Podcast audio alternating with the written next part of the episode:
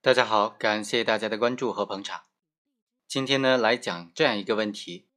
公司的司机将公司的货物秘密的调包之后占为己有，这种行为是定为贪污、盗窃、侵占还是职务侵占呢？这种行为啊，在司法实践当中是经常出现的一种犯罪情况。那这种行为该怎么定性呢？我们就通过今天这个案例和大家分析分析这样一个问题。本案的主角是康某，他得知到公司的业务员李某和张某将要去送货，而他呢是公司的司机，所以他觉得这是个发财的机会，因为公司要送的货物是非常贵重的金刚石，产生了非法占有的念头，并且啊偷偷的准备了调换金刚石的十个黑色的塑料袋和沙子。康某如愿以偿的受公司的指派。驾车送李某和张某两个人，以及他们带着金刚石去了火车站。在火车站，唐某趁着李某和张某吃饭的时候，提出说公司的车轮胎坏了，要去补轮胎。李某和张某作为非常有经验的业务员，提出说不如一起去吧。但是康某婉言拒绝，说你们俩好好吃饭，我一个人去就够了。同时表示说。他自己肯定不会离开车的，能够保证车上所载货物的安全。李某和张某就信以为真了，并且反复嘱托说要一定看好车上的货物。康某连连说可以可以，没问题，你们好好吃饭吧。就这样，康某顺利的将车开走了。之后呢，用沙子替换了他们所运送的金刚石，总价值有二十四万多元。康某啊，调换之后呢，就将这些剩余的货物交给了张某和李某。可见很快就案发了。案发之后，这三个人都被叫出去问话了。另外，根据公司制定的关于对销售人员实行模拟客户的管理办法，其中规定呢，金刚石产品销售人员领出之后，就视同公司的借款。由于销售人员自身的原因造成损失的。由销售人员自己承担。公安机关很快就查清了，原来是康某在搞鬼。那么康某的行为该怎么定性呢？他这种骗取了公司业务人员的信任之后，以暂时保管为由，实际上实施了秘密窃取的行为。这种行为应该定为贪污、盗窃、侵占还是职务侵占呢？在司法实践当中，这四个观点都有一定的市场。我们来仔细看看各个观点的理由。第一种观点认为，康某盗窃自己代为保管财物，属于通常所说的这种监守自盗的行为。对于监守自盗行为该怎么处理，这就决定于康某是否具有刑法意义上的国家工作人员身份了。康某虽然不是国有企业当中的经营管理人员，但是他作为国有企业的驾驶人员。他受到国有企业的指派，运输国有企业的财物，对这部分国有企业的财物呢，就自然有一种保管的职责了，所以应当以国家工作人员来论处。他利用职务上的便利，将代为保管的国有财产占为己有，当然应当定性为贪污犯罪。第二种意见认为，根据公司关于对金刚石销售人员实行模拟用户管理办法的规定，李某和张某。从厂里领出金刚石之后，金刚石的所有权就已经归属业务员李某和张某两个人了。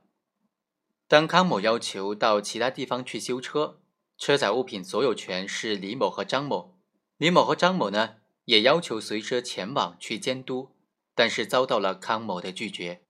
这就说明了李某和张某已经明确的同意委托由康某来代为保管车上的物品。康某以非法占有为目的，将代为保管的他人财物非法占为己有，说缴大拒不退还，当然侵犯了李某和张某的个人财产所有权。第三种意见认为呢，公司为国有企业，李某、张某和康某三个人同时为这个企业的正式员工。虽然这个厂有模拟客户的内部的规定，但是这个金刚石的所有权仍然是这个公司的。康某趁修轮胎的时候非法占有本厂的财物，是利用了职务的便利，而且数额巨大，符合职务侵占罪的特征。最后一种意见认为呢，康某以非法占有为目的，而事先准备了盗窃作案用的河沙和其他的工具，以修理汽车轮胎为借口，使得金刚石脱离了权利人的监管。虽然此时李某和张某两个人同意让康某来代为保管，但是康某以河沙冒充金刚石予以调换之后，将剩下的东西交给了李某和张某。并且没有让李某和张某开箱验收。不论这个金刚石的所有权人是公司还是李某和张某，康某的行为呢，都是秘密窃取的行为，本质上已经侵犯了公司财产的所有权，那么就应当定性为盗窃罪。我们不妨来仔细分析一下这四种观点，究竟哪一种观点更加合适？首先看第一种观点，康某构不构成贪污罪呢？其实康某显然不构成贪污罪的，他根本就不具备贪污罪的主体的资格。刑法第三百八十二条规定的贪污罪是特殊的犯罪主体，只能够由国家工作人员和受国家机关、国有公司、企业事业单位、人民团体委托管理经营国有财产的人员构成。首先来看看刑法第九十三条规定，国有企业当中。只有从事公务的人员才以国家工作人员论处。康某虽然是在国有企业当中，而且是正式职工，但他仅仅是一名司机，他所从事的只是劳务性的工作，和从事企业的组织领导、监督、管理、经营等等职责的公务活动有着本质的区别，所以他不是国家工作人员。另外，康某仅仅是受到公司的指派，驾车送李某和张某。以及所带的金刚石去火车站，而不是受到公司的委托管理经营金刚石的人，所以他也不属于刑法规定的受国家机关、国有公司、企业事业单位、人民团体委托管理经营国有财产的人员。所以呢，无论这个公司内部的关于对销售人员实行模拟客户的管理办法有没有效，不论涉案的金刚石的所有权属归于谁，都不影响对康某主体资格的认定。康某根本就不具备贪污罪的主体资格，他的行为不构成贪污罪。那他构不构成职务侵占罪呢？显然也不是，因为他并没有主管、管理、经手和经营金刚石的职责。根据刑法第二百七十一条的规定，职务侵占罪指的是公司、企业或者其他单位的人员利用职务上的便利，使用了侵吞、诈骗、盗窃或者其他的手段。将本单位的财物非法占为己有，说较大的行为，在本单当中，根据公司的规定，对金刚石负有管理保管职责的是业务员李某和张某。康某作为从事运输劳务的人员，根本就没有保管管理金刚石的职责。康某盗窃金刚石，实际上是利用了工作上的便利，将本单位的财物据为己有。那么，工作上的便利。等不等于职务上的便利呢？从立法的本意来看呢，一九九五年全国人大常委会关于惩治违反公司法的犯罪的决定当中，就规定说，将利用职务上的便利和工作上的便利并列起来，这就表明两者的含义是有所不同的，但都构成本罪的犯罪构成条件。但是呢，在一九九七年修订刑法的时候，就已经删除了利用工作上的便利。将职务侵占罪仅仅限定为利用职务上的便利实施的犯罪。当然，这种修改呢，其实绝非是文字表述的简洁性而做的考虑了。利用职务上的便利和利用工作上的便利是有着本质差别的嘛？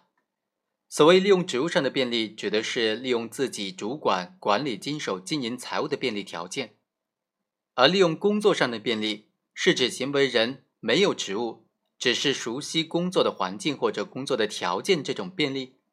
这种便利和职务是没有关系的。对于利用工作上的便利条件将本单位财物非法据为己有，由于他根本就不符合职务侵占罪的这个犯罪构成要件，就不能够以职务侵占罪来定罪处罚了。那既然职务侵占罪和贪污罪都谈不上，那构不构成侵占罪呢？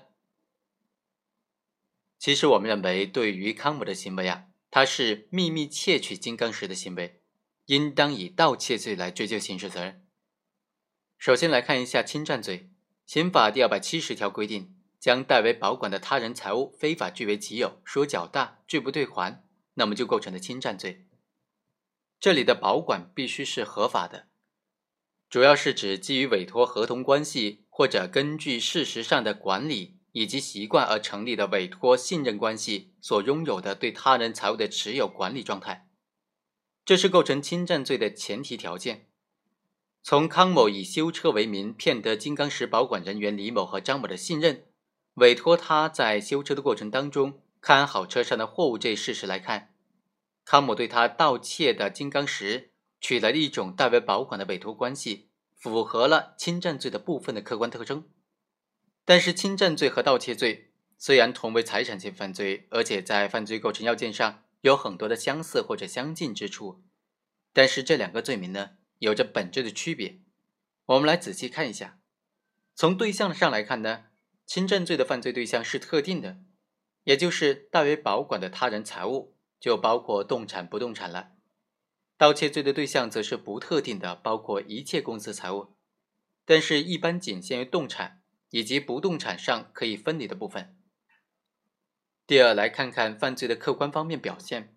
侵占罪就表现为行为人将合法持有的财物变为非法占有。对于财物的所有人来说，他明知道财物是谁的，而进行非法的占有。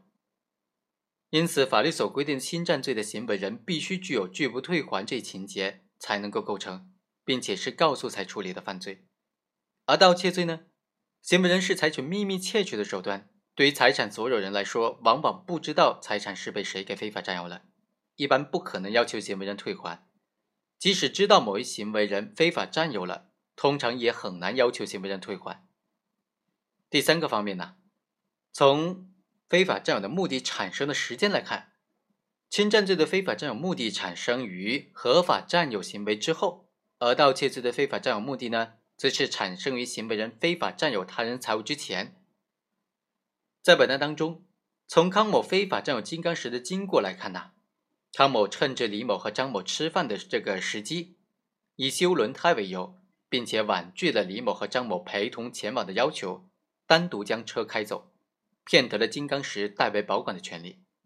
又趁着修理人员修理轮胎的时候进入了车内，用小刀将装有金刚石的纸箱胶带划开，将事先准备好的河沙调换成了金刚石。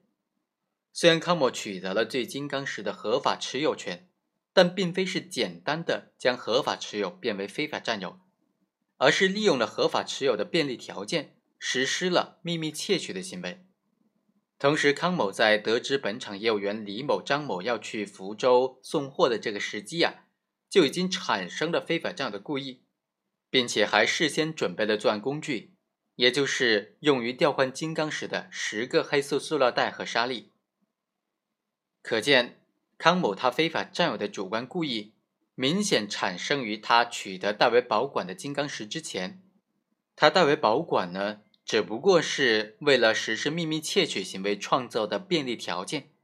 所以呢，康姆的行为不符合侵占罪的构成特征，只能够构成盗窃罪。好，以上就是对这个问题的简单分析，我们下期再会。